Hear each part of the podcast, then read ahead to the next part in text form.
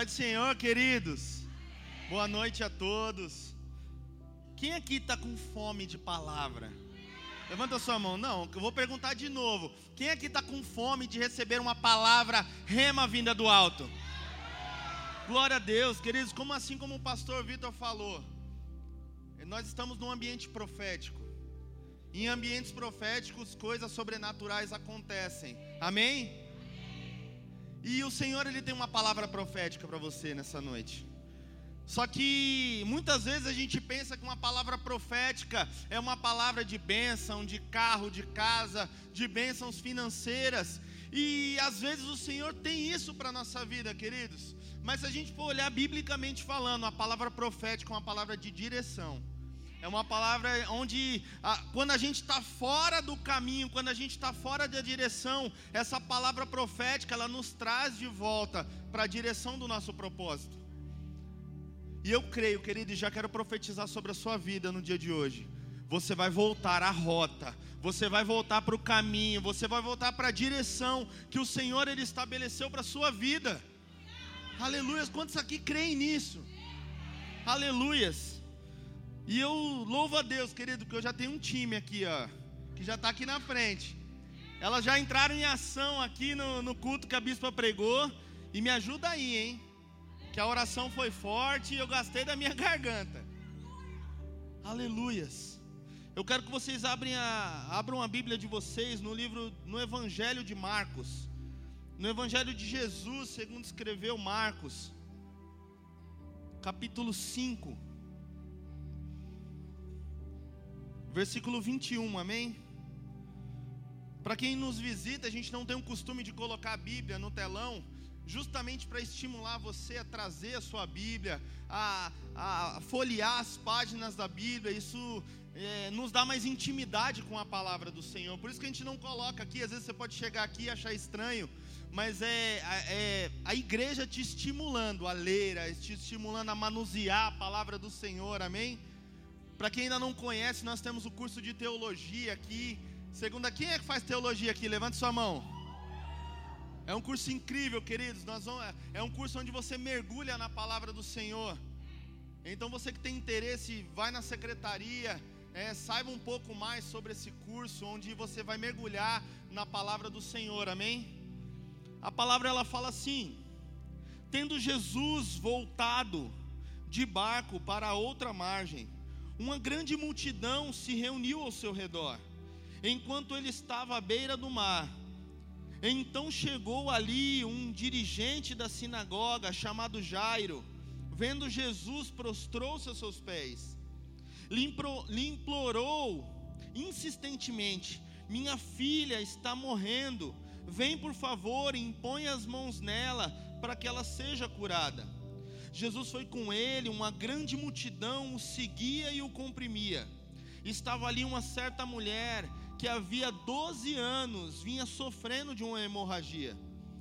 Ela, padeci, ela padecera muito sobre cuidado de vários médicos e gastara tudo que tinha, mas em vez de melhorar, piorava. Enquanto ouviu falar de Jesus, chegou-se por trás dele em meio à multidão e tocou-lhe em seu manto, porque pensava: se eu tão somente tocar em seu manto, serei curada. Somente até aqui, mas eu quero que você deixe a sua Bíblia aberta, que a gente vai discorrer esse texto. Queridos, esse é um texto muito rico, muito rico em palavra, muito rico em segredos revelados pelo Senhor. E a gente vai tentar extrair desse texto o máximo possível, para que você saia daqui com a certeza que você, sua situação, que o seu problema, que aquilo que você passa que para você é impossível, para o Senhor não é nada.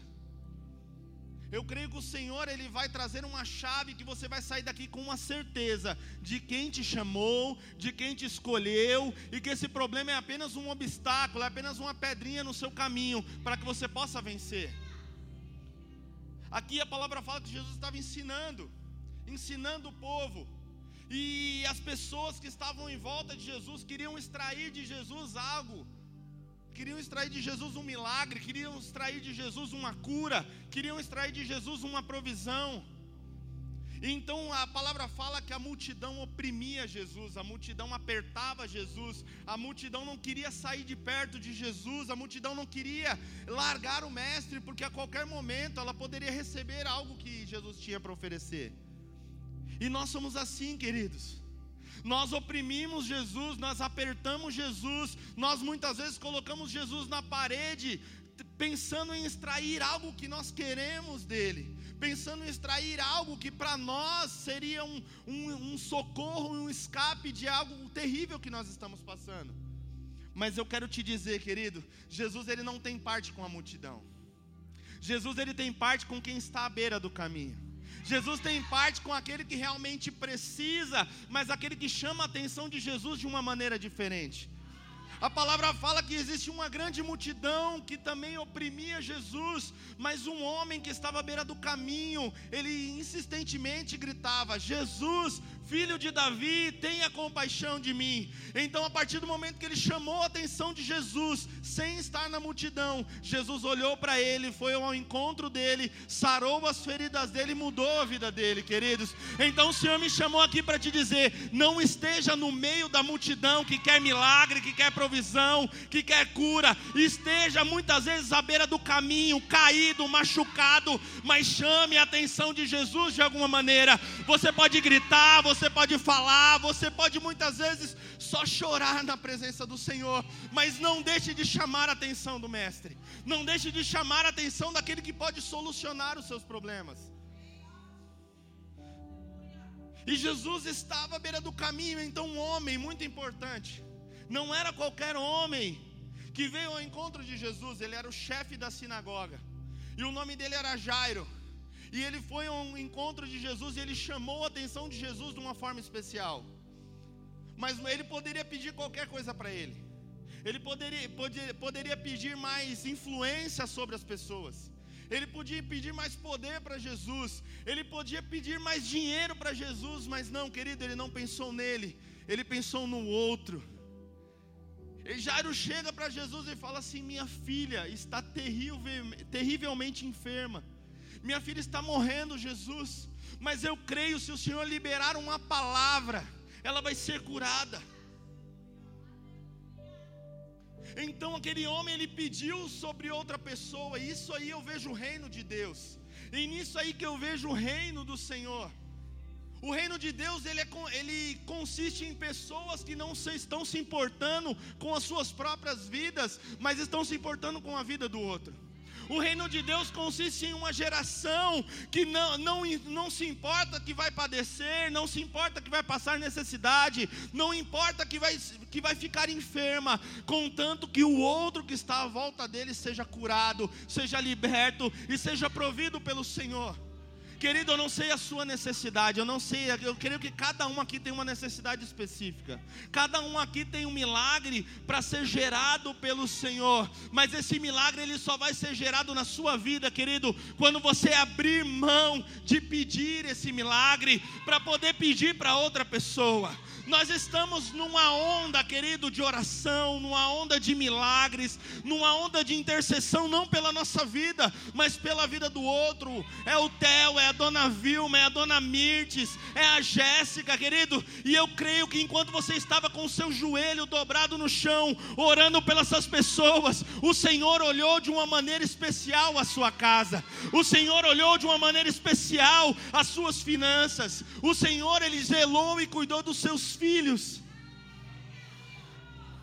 E é sobre isso que consiste o reino de Deus. Aquele homem não pensou nele, ele pensou no outro. Então Jesus olhou de uma maneira diferente, ele vai ao encontro daquela menina. Ele ouviu a petição daquele homem, ele conseguiu sentir a fé daquele homem, que aquela menina podia ser curada por Jesus. Então Jesus ele caminha ao encontro da casa de Jairo. Mas o interessante dessa palavra é que no meio do caminho algo aconteceu. No meio do caminho pode acontecer muitas coisas, querido. No meio da sua trajetória, muitas coisas podem acontecer. Talvez você está olhando e você não está vendo uma solução no seu caminho, mas talvez no meio da sua trajetória, Jesus ele pode intervir. No meio da sua trajetória, Jesus ele pode estender a mão e algo acontecer. Eu acho interessante que aquela mulher, antes de sair de casa, ela fala assim: se eu tão somente tocar nas vestes de Jesus, na orla do manto, não precisa ser, não preciso abraçar ele, eu não preciso fazer algo mirabolante, mas se eu tão somente tocar na ponta dos seus vestidos, eu serei curada. Mas aqui a palavra fala que aquela mulher ela gastou todo o seu dinheiro e todo o seu recurso e todos os seus bens em médicos. E a palavra fala que ao invés de melhorar, ela só ia de mal a pior. Será que essa palavra ela se encaixa na minha, na sua vida, queridos? A gente tem um problema difícil de solucionar, a gente tem uma rotina desgastante, a gente trabalha para gerar recurso, a gente trabalha para gerar riquezas, a gente trabalha para ter tudo do bom e do melhor, e no meio desse trajeto de trabalho a gente se desgasta, a gente come mal, a gente vive mal, a gente só consome porcaria, a gente dorme mal e a gente fica doente, a gente gasta o dinheiro que a gente gerou para comprar remédio, para comprar tantas coisas, para para poder a gente ficar bem para trabalhar de novo. Eu não quero te constranger em você levantar a mão, mas eu creio que você também se encaixa nessa história. Aquela mulher, ela gerava um recurso, mas esse recurso ia todo para curar a enfermidade dela. E eu creio que ela trabalhava mais e mais e mais para poder gerar mais recurso, para poder procurar mais e mais médicos, e ela só ia de mal a pior. Agora a pergunta que o Senhor faz para mim e para você, querido: até quando você vai trabalhar, você vai gerar recurso e você vai tentar na força do seu braço, enquanto o seu recurso vem do alto, enquanto sua cura vem do alto, enquanto a sua solução ela vem de Jesus? Aquela mulher ela demorou e teve que perder tudo para perceber que Jesus era a solução do problema dela. Ela teve que perder todo o seu recurso e toda a sua saúde para entender que Jesus era a solução de tudo um apenas um gesto, tocar na orla do manto de Jesus, iria sarar a enfermidade dela. Mas eu quero profetizar sobre a sua vida hoje. Você não vai precisar perder o seu recurso. Você não vai precisar perder a sua saúde. Você não vai precisar perder o seu marido, a sua esposa, os seus filhos, para perceber que não é na força do seu braço, não é na força do seu trabalho, não é sobre aquilo que você pode, que você sabe fazer, mas é sobre aquilo que Jesus ele tem para fazer na sua vida. É sobre uma atitude sua que vai mudar o rumo da sua história e da sua casa. É sobre tocar na orla dos vestidos de Jesus. É uma atitude simples que vai mudar todas as coisas. É uma atitude simples, queridos. Pode ser um clamor, uma oração de uma maneira específica, pode mudar o seu futuro no Senhor. Existia um homem na Bíblia chamado Jabes. A palavra fala que ele era o mais ilustre dos seus irmãos. Mas o nome dele era, era um nome, eu tive com dores, era, ele, ele foi feito em dores porque a sua mãe sofreu muito no seu parto. A mãe dele decretou sobre o nome dele uma sentença de que ele não seria ninguém, que ele não seria conhecido, mas mesmo assim ele foi o mais ilustre dos seus irmãos. E a palavra fala que uma oração de Jabes mudou o curso da história dele. A palavra fala que uma oração que ele fez, Jesus ele ouviu, atendeu e ele nunca mais foi a mesma pessoa. Eu não sei o que você vai fazer, querido. Eu não sei qual é o seu tocar na orla do manto de Jesus. Mas eu creio que o Senhor está dando discernimento para pessoas. O Senhor está entrando na sua mente, no seu coração. O Senhor está entrando no seu entendimento. E você vai tocar Jesus de uma maneira diferente. Você vai mudar as trajetórias. Talvez até aqui você chorou, até aqui você sofreu, até aqui você veio cambaleando. Mas essa atitude vai te fazer saltar de alegria alegria na presença do Senhor, querido, não é uma palavra para massagear o seu ego, não é uma palavra para fazer o seu emocional virar, não, essa é uma palavra para mudar o rumo da sua história. Essa é uma palavra para virar a chave que está dentro da sua mente, que você não precisa trabalhar e trabalhar, você não precisa se matar, sabe por quê? Jesus, ele tem todas as coisas para você. Jesus, ele é o dono do ouro e da prata. Jesus é aquele que pode tirar uma uma pessoa do lamaçal do pecado, de uma sujeira e trazer uma pessoa totalmente alva e totalmente branca.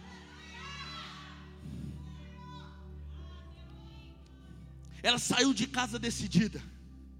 Ela falou: se eu tão somente tocar nas orlas do vestido de Jesus, eu serei curada. E no 29, a palavra fala: imediatamente cessou a sua hemorragia, e ela sentiu o seu corpo que estava livre desse sofrimento. No mesmo instante, Jesus percebeu que havia saído o poder, virou-se para a multidão e perguntou: Quem me tocou? Espera aí, gente. Jesus, ele curou aquela mulher sem perceber. A atitude daquela mulher gerou virtude de Jesus sobre ela, sem Jesus perceber, queridos. Ela não precisou falar, ela não precisou clamar, ela não precisou gritar, ela não precisou colocar uma melancia no seu pescoço para Jesus perceber ela. Simplesmente ela tomou uma atitude de se ajoelhar, de se rastejar aos pés de Jesus, e aquela atitude gerou um milagre para a vida dela sem Jesus perceber. E querido, eu posso enxergar pessoas aqui que vão gerar virtude do Senhor. Eu posso enxergar pessoas aqui que vão se humilhar não na presença de homens, que vão se humilhar não na presença de patrão, de, de pai, de mãe, de marido, de ninguém, mas vão se rastejar na presença do Senhor, é onde é o melhor lugar. No seu secreto você vai se humilhar, no seu secreto você vai contar a sua verdade, que você é o pior dos homens, a pior das mulheres. Então Jesus vai achar graça e virtude da sua vida e vai gerar o milagre que você precisa. Aleluias, aplauda Ele.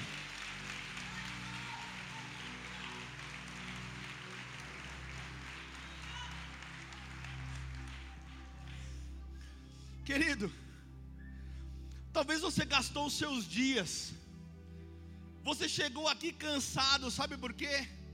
Você se rastejou para tanta situação.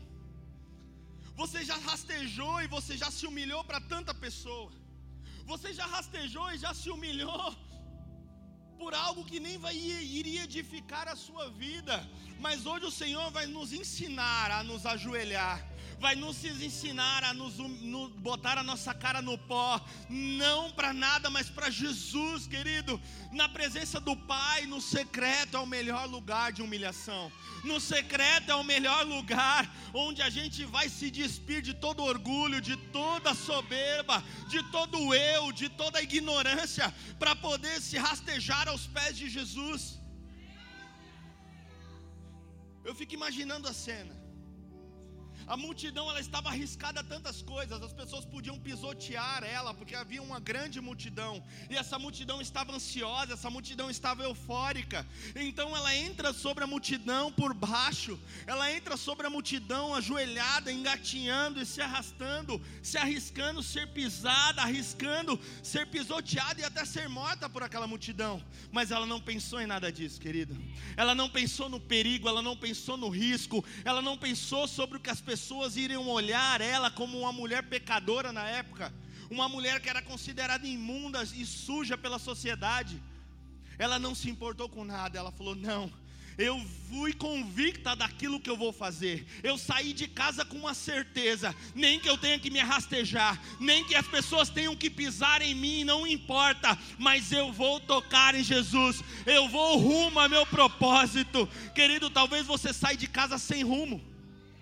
Talvez você tenha saído de casa para o trabalho sem um propósito. Talvez você tenha saído para a rua, você tenha vindo para a igreja sem nenhum propósito na sua mente e no seu coração.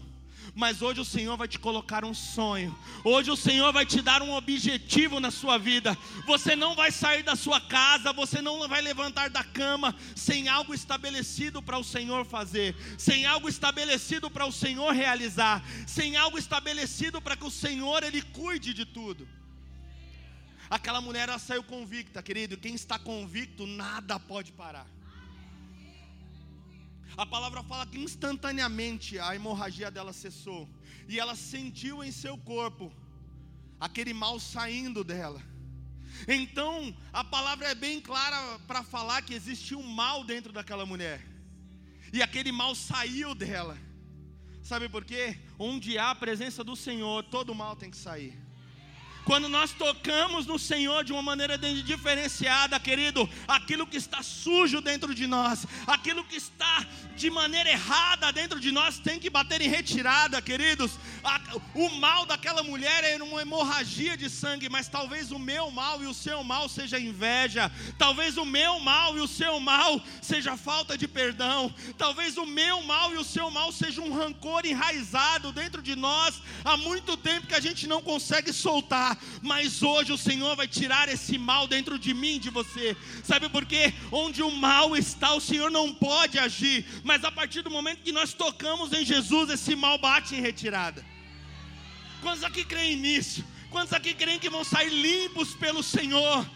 A hemorragia naquela época era considerada uma sujeira, era considerado um mal, era considerado algo impuro, mas onde o Senhor tocou a impureza saiu, Queridos, talvez você chegou aqui sujo, talvez você chegou aqui impuro, talvez você chegou aqui sangrando, e talvez sangrando em pessoas que você não deveria sangrar. Talvez você chegou aqui sangrando e você tem sangrado na sua família, você tem sangrado nos seus filhos, você tem sangrado em tantas pessoas que não merecem ser sujas do seu sangue. Mas o Senhor fala assim: pode me sujar, porque eu já sou limpo por natureza pode me sujar, porque nada pode tirar a minha pureza, pode me sujar, pode lançar o seu sangue em mim, porque nada pode tirar quem eu sou em você. Nós vamos sangrar aos pés do Senhor, nós vamos sangrar no altar do Senhor, que é o melhor lugar.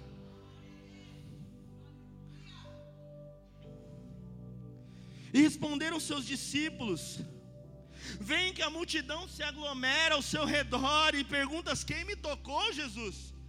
Eles tiraram barato com a cara de Jesus. Sabe por quê? Porque eles estavam olhando com os olhos carnais. Os discípulos andando com Jesus, vivendo com Jesus, aprendendo, dormindo e acordando, almoçando com Jesus, eles não, ainda não aprenderam a olhar com os olhos espirituais. Jesus falou: Alguém me tocou. Então eles falam: Senhor, o Senhor só pode estar de brincadeira, né? Existe uma multidão que te oprime, te aperta, o Senhor fala: Quem me tocou? Aí ele fala assim: Vocês não sabem de nada, inocente. Sabe por quê? Eu não estou falando num toque físico, eu não estou falando de mãos, de braços, de corpo. Eu estou falando que alguém me tocou com o seu coração, alguém me tocou com o seu espírito. Sabe por quê? Quando a gente está com o espírito voltado para o Senhor, quando a gente está com o espírito ligado na presença dEle, a gente toca Jesus de uma maneira diferente, querido. Não foi o ato de pegar fisicamente nas orlas do manto de Jesus. Sabe por que aquela mulher já saiu de casa com o espírito ligado em Jesus? Aquela mulher já saiu de casa com o coração dela ligado no trono da graça. Então não importa se ela tocasse ou não tocasse, ela iria tocar o coração de Jesus. Então por isso que Jesus falou assim: alguém me tocou, porque de mim saiu poder, de mim saiu virtude, de mim saiu cura, de mim saiu graça. Eu profetizo visão espiritual. Eu profetizo discernimento espiritual para tocar o coração de Jesus. Eu profetizo, queridos, que você vai achar a chave para abrir o coração de Jesus.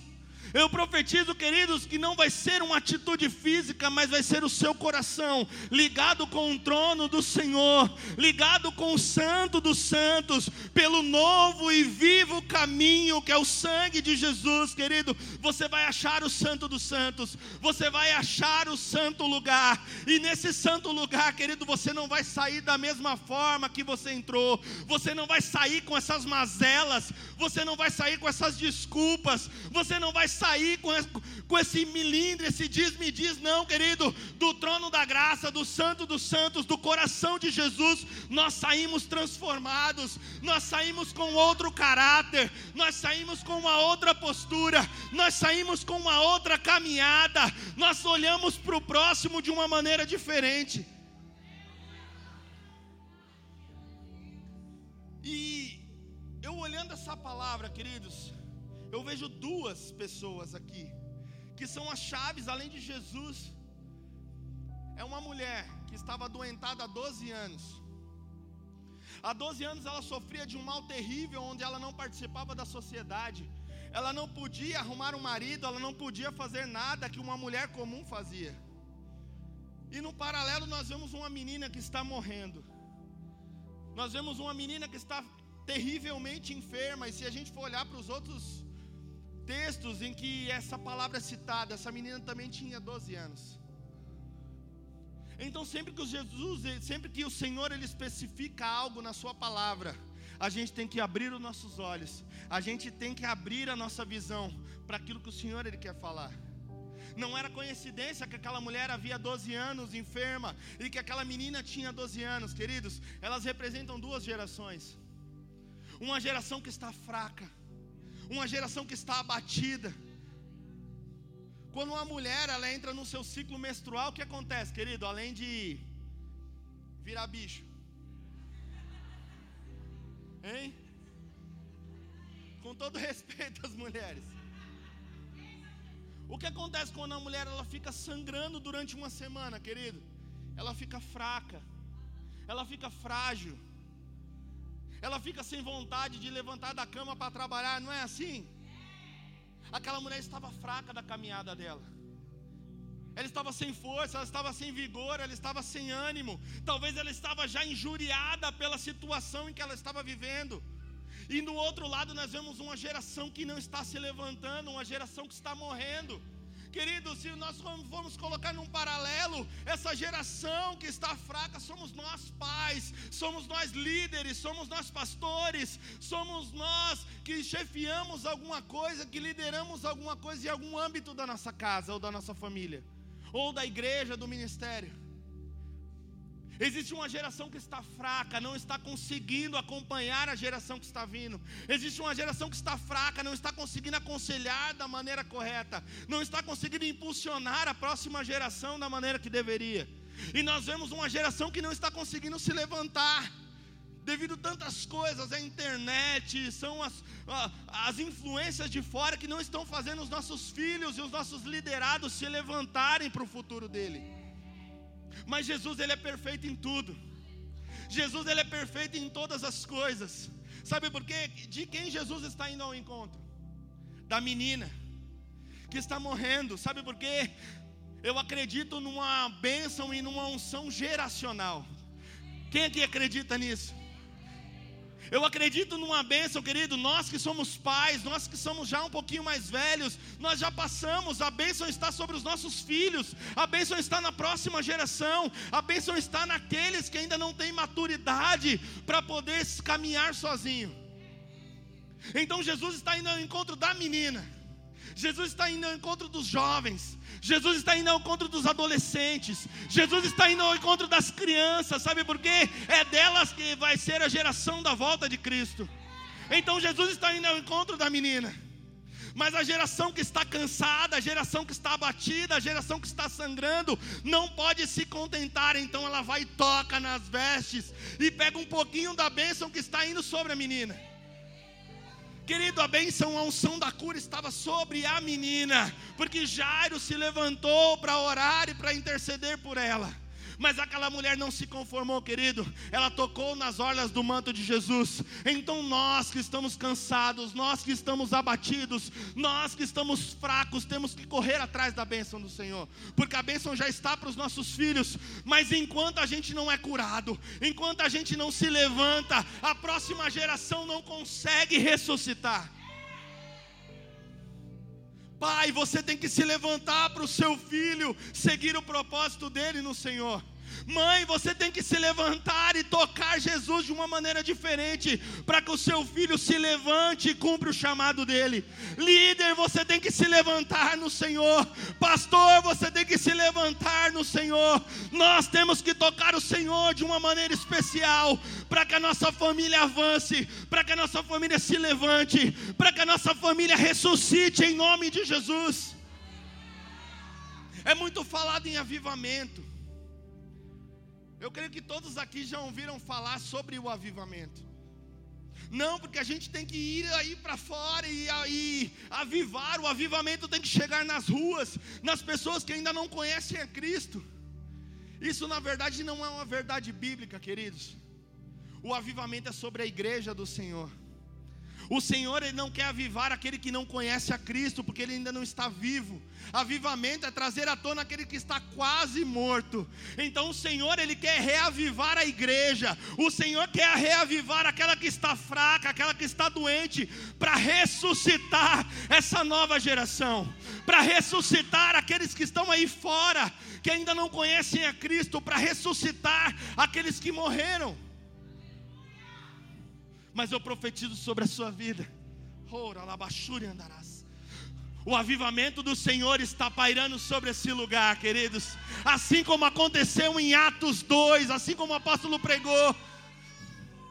A palavra fala que ouviu um som de um vento veemente, impetuoso, que encheu todo o ambiente. Se ouviu um som, ninguém viu, queridos ninguém viu nada, eles ouviram um som de um vento. Sabe por quê? Primeiro você vai ouvir a palavra. Primeiro você vai ouvir aquilo que jorra do altar, para depois você ver aquilo que o Senhor está fazendo. Primeiro se ouviu um som, depois eles viram línguas repartidas como de que de fogo. Primeiro eles ouviram, depois eles viram e depois eles agiram e praticaram. Querido, você vai ouvir a palavra, e depois você vai ver aquilo que o Senhor está fazendo, e depois de ver aquilo que o Senhor está fazendo, você vai se levantar para agir. E eu creio que assim como aconteceu com Pedro, que pregou e três mil almas se renderam ao Senhor, na segunda pregação, cinco mil almas, é assim que vai acontecer com a sua vida. Você vai ouvir, você vai ver, e você vai falar e vai declarar. Nós estamos no ano do poder da palavra, queridos. Você está recebendo palavras vindas do altar. Você está vendo milagres acontecerem. Mas o Senhor pergunta para mim e para você: cadê a ação? Cadê o agir de Deus sobre e através de nós, querido? Chegou a hora de nós nos levantarmos. Chegou a hora de a gente tirar essa fraqueza, tirar esse encosto que está sobre nós e nos levantarmos para falar e para pregar o Evangelho e as pessoas serem convertidas para o Senhor. Levanta sua mão, que todo mundo baixou a mão quando eu falei, né? Eu profetizo sobre a sua casa e a sua família que você vai se levantar. Você vai se levantar, você vai agir, você vai se levantar desse estado em que você mesmo se colocou e você vai agir para viver os melhores dias da sua vida. Você vai agir para ver a sua família se levantando. Você vai agir para ver os seus filhos se levantando. Você vai agir para ver as pessoas que olham para você começarem a, a querer esse Jesus maravilhoso que você tem. Aleluias. A palavra fala que Jesus ele está procurando quem tocou ele de uma maneira diferente. Jesus está procurando quem tocou ele de uma maneira especial. Então aquela mulher tímida, apavorada de medo, levanta a mão e fala assim: Jesus, fui eu que te toquei, Jesus. Ela ainda estava ainda atemorizada com aquilo que estava acontecendo, ela estava espantada com aquilo que estava acontecendo. Então ela levanta a mão e fala assim: Jesus, eu que toquei. Eu que toquei o Senhor. Então ele fala assim: Minha filha, então vai e seja curada desse seu mal. Eu te dei uma pequena partícula quando você me tocou, mas agora eu tenho uma benção completa. Eu não quero só curar ou estancar o seu sangue físico, mas eu quero curar a sua alma, o seu coração. Eu quero curar essa ferida que as pessoas que julgaram você fizeram dentro do seu coração. Eu quero curar tudo aquilo que te impede de prosseguir, mesmo com a sua saúde física plena. Talvez, querido, você não precisa de uma cura física. Talvez você não precisa de um milagre financeiro, mas talvez o seu coração e a sua alma está ferida. Talvez as pessoas te julgaram e te feriram e lançaram palavras que enraizaram no seu coração. Mas eu quero te dizer que aquele que começou a boa obra, aquele que curou quando você tocou Jesus de uma maneira diferente, ele é fiel para concluir essa obra.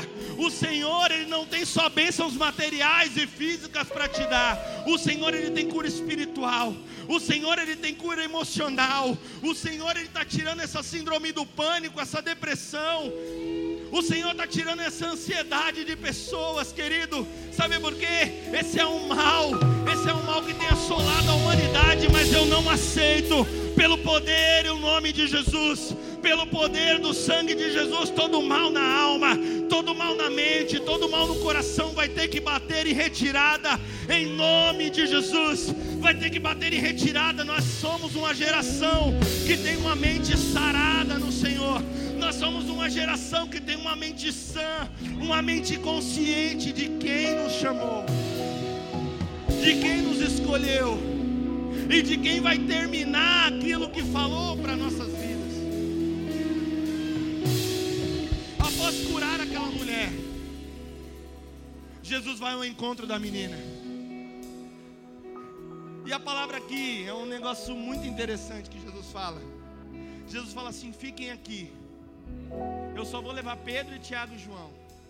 Os outros nove, fiquem aqui. A multidão pode ficar aqui.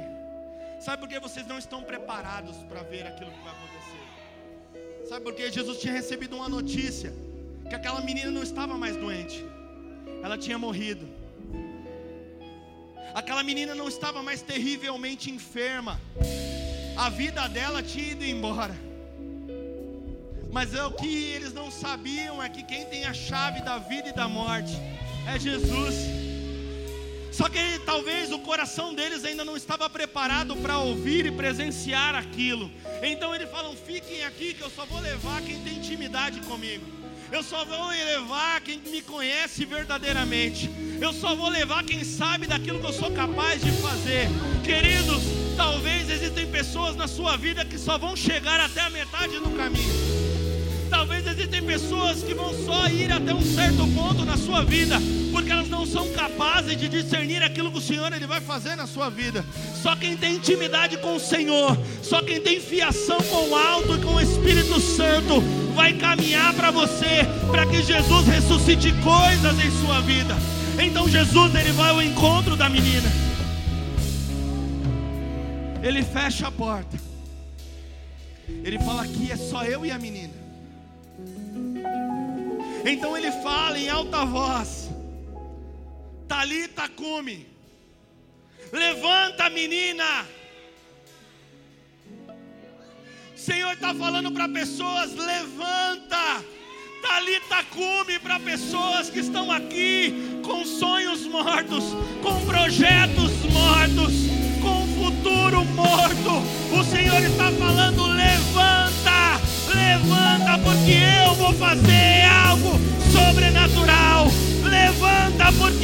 tirar desse sepulcro.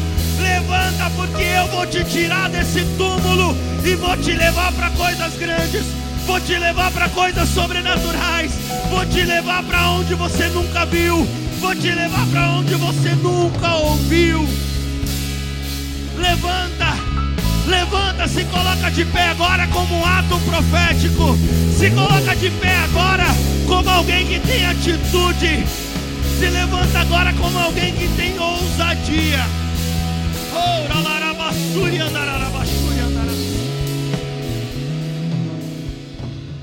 Aquela menina ela dá um salto.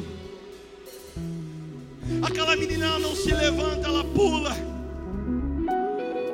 Então Jesus ele fala assim para a família dela: Não contem a ninguém aquilo que aconteceu, tá? Vão e não contem a ninguém. Sabe por quê? Tem coisas que a gente não precisa contar. Tem coisas que a gente não precisa sair falando para A, para B ou para C. Sabe por quê? Aquilo que Jesus ele vai fazer na sua vida vai falar por você vai falar por si próprio. O milagre que você vai carregar, queridos, vai sair falando para você. E esse milagre vai exalar Jesus por onde ele passar. Esse milagre que Jesus ele vai fazer sobre a sua vida, essa ressurreição que o Senhor está fazendo hoje, vai ser, vai falar para os seus amigos, vai falar para a sua família, vai falar para o seu ciclo de amizade, e eles vão querer aquele Jesus que aquele milagre está falando. E para fechar, Jesus ele fala assim: alimente a menina. Fiquei assim, Jesus, o que, que é isso? A menina ela foi ressurreta. Ela estava morta e Jesus ressuscitou. E sabe o que o Senhor está falando para mim para você? A ressurreição é Jesus que faz. O milagre é Jesus que faz. Mas o trabalho de alimentar o nosso milagre é nosso. O trabalho de alimentar o milagre para que ele não seja esquecido, ele é nosso. O trabalho de alimentar e andar com o milagre para cima e para baixo, ele é meu e seu, queridos. O Senhor ele vai fazer um milagre sobre a sua vida, mas o trabalho de manter ele em pé, de manter ele firme, ele é seu, ele é meu, é nossa responsabilidade.